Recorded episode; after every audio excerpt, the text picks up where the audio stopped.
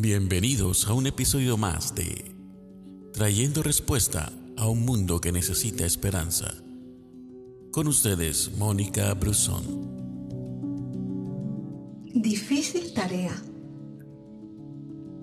Lucas capítulo 6, versículo 27-29 nos dice, A los que están dispuestos a escuchar, les digo, amen a sus enemigos, hagan bien a quienes los odian, bendigan a quienes los maldicen, oren por aquellos que los lastiman.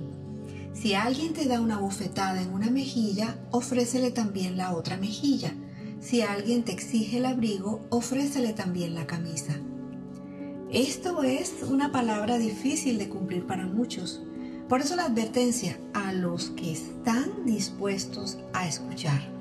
El que escucha tiene mayor posibilidad de interiorizar esta verdad y ponerla en práctica. Él nos dice, amen, hagan bien, bendigan y oren por aquellos que los lastiman. Lo cual me quiere decir que cuando te acosan o cuando enfrentas oposición, tu respuesta y la mía debe ser una palabra de bendición. ¿Y cuál es nuestra reacción inicial ante el acoso o la ofensa? Defendernos. Algunos toman represalias, otros levantan la voz y gritan ofensas. Y ante eso es muy probable que des rienda suelta a tus emociones y no llegue a tu corazón el consejo de Jesús. Para tener la actitud de la cual nos habla Jesús, hay que ser muy valientes y solo puedes hacerlo estando lleno del amor de Dios y es la forma más poderosa de dar ejemplo. Jesús nos da un contraste entre lo que nos pueden hacer las personas y cómo responder. El sentido de las palabras de Jesús literalmente no es que nos volvamos eh, pasivos o sumisos y recibiendo de otros el mal y quedarnos callados, sino de hacer el bien a quien nos hacen el mal y de tener la mejor actitud posible. Poner la otra mejilla es responder con bien a quien me hace el mal. El mundo enseña que respondamos mal a quien nos hace el mal, pero Jesús nos enseña a hacer el bien a quien nos hace el mal. Amar incluso a nuestros enemigos es una muestra de que somos hijos de Dios y esta acción trae recompensa a nuestra vida. Cuando te niegas a tomar represalias y por el contrario respondes en amor, en el trabajo, o con alguien a quien no le agradas, Dios estará contento y tú serás bendecido. En algunas ocasiones, incluso esas personas que nos tratan mal, seguirán tratándonos así a pesar de que la tratemos amablemente, pero debemos recordar que la recompensa viene de parte de Dios. Y Pablo nos lo explica muy bien en Gálatas 6:9. No nos cansemos pues de hacer bien, porque a su tiempo cegaremos si no desmayamos. Así que según tengamos oportunidad, hagamos bien a todos y mayormente a los de la familia de la fe. Dichosos serán ustedes, dice la Biblia, cuando por mi casa, mi causa, la gente los insulte, los persiga y levante contra ustedes toda clase de calumnias. Alégrense y llénense de júbilo, porque les espera una gran recompensa en el cielo. Jesús pagó el precio por nosotros y siempre pagaremos un precio por seguirlo. Ser cristiano no te garantiza ser popular en la tierra, pero la recompensa en el cielo está garantizada. Gracias por escucharnos. No olvides compartir este audio. Que Dios te bendiga.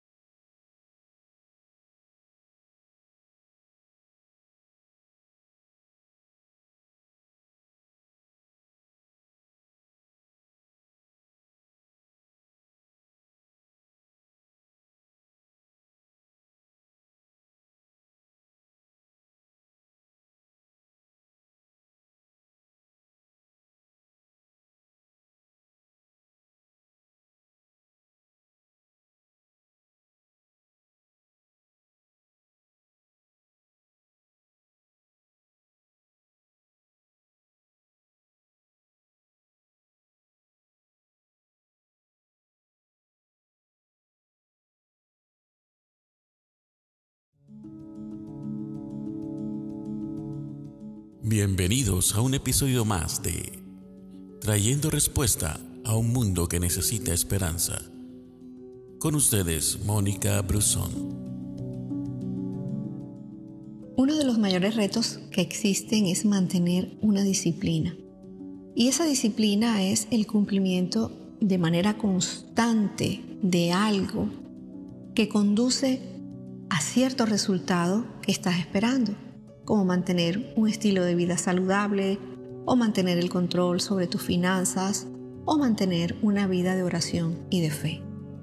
Y muchos no se mantienen en la fe por la desilusión de experiencias que han vivido, por las críticas, porque les cuesta llevar una vida correcta, por el afán de las cosas que día a día viven.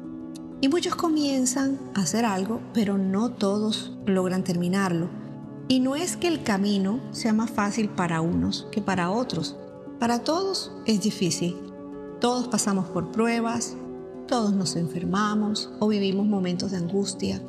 Perdemos a nuestros seres queridos, experimentamos rechazo. Y la diferencia está en que algunos están dispuestos a seguir a pesar de todo. Algunos se dan por vencidos muy rápido, otros avanzan un poco más y hay otros que logran llegar hasta el final. Y en la vida de fe pasa exactamente igual.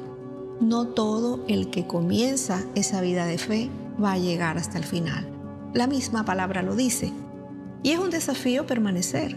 Siempre van a aparecer motivos para no seguir, pero depende de nosotros mantenerse en el camino o simplemente tirar la toalla. Permanecer no es algo que dependa del ambiente que nos rodea ni de las buenas o malas experiencias que se vivan, sino del deseo de seguir caminando con Dios.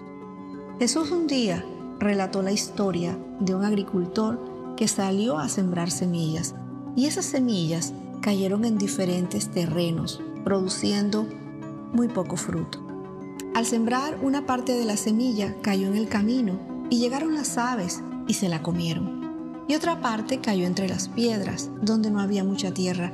Esa semilla brotó pronto, porque la tierra no era muy profunda, pero el sol al salir la quemó, y como no tenía raíz, se secó. Otra parte de la semilla cayó entre espinos, y los espinos crecieron y la ahogaron.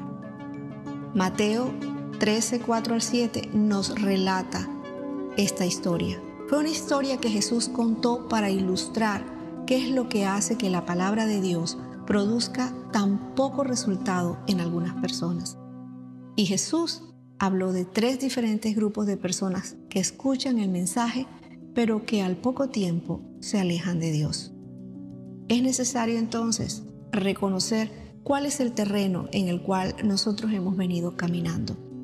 Es nuestro deseo el caminar el día a día de nuestra vida con Dios y no apartarnos. Es el tiempo de revisar cuál es el terreno en el cual nosotros hemos caminado. Gracias por escucharnos. No olvides compartir este audio. Que Dios te bendiga.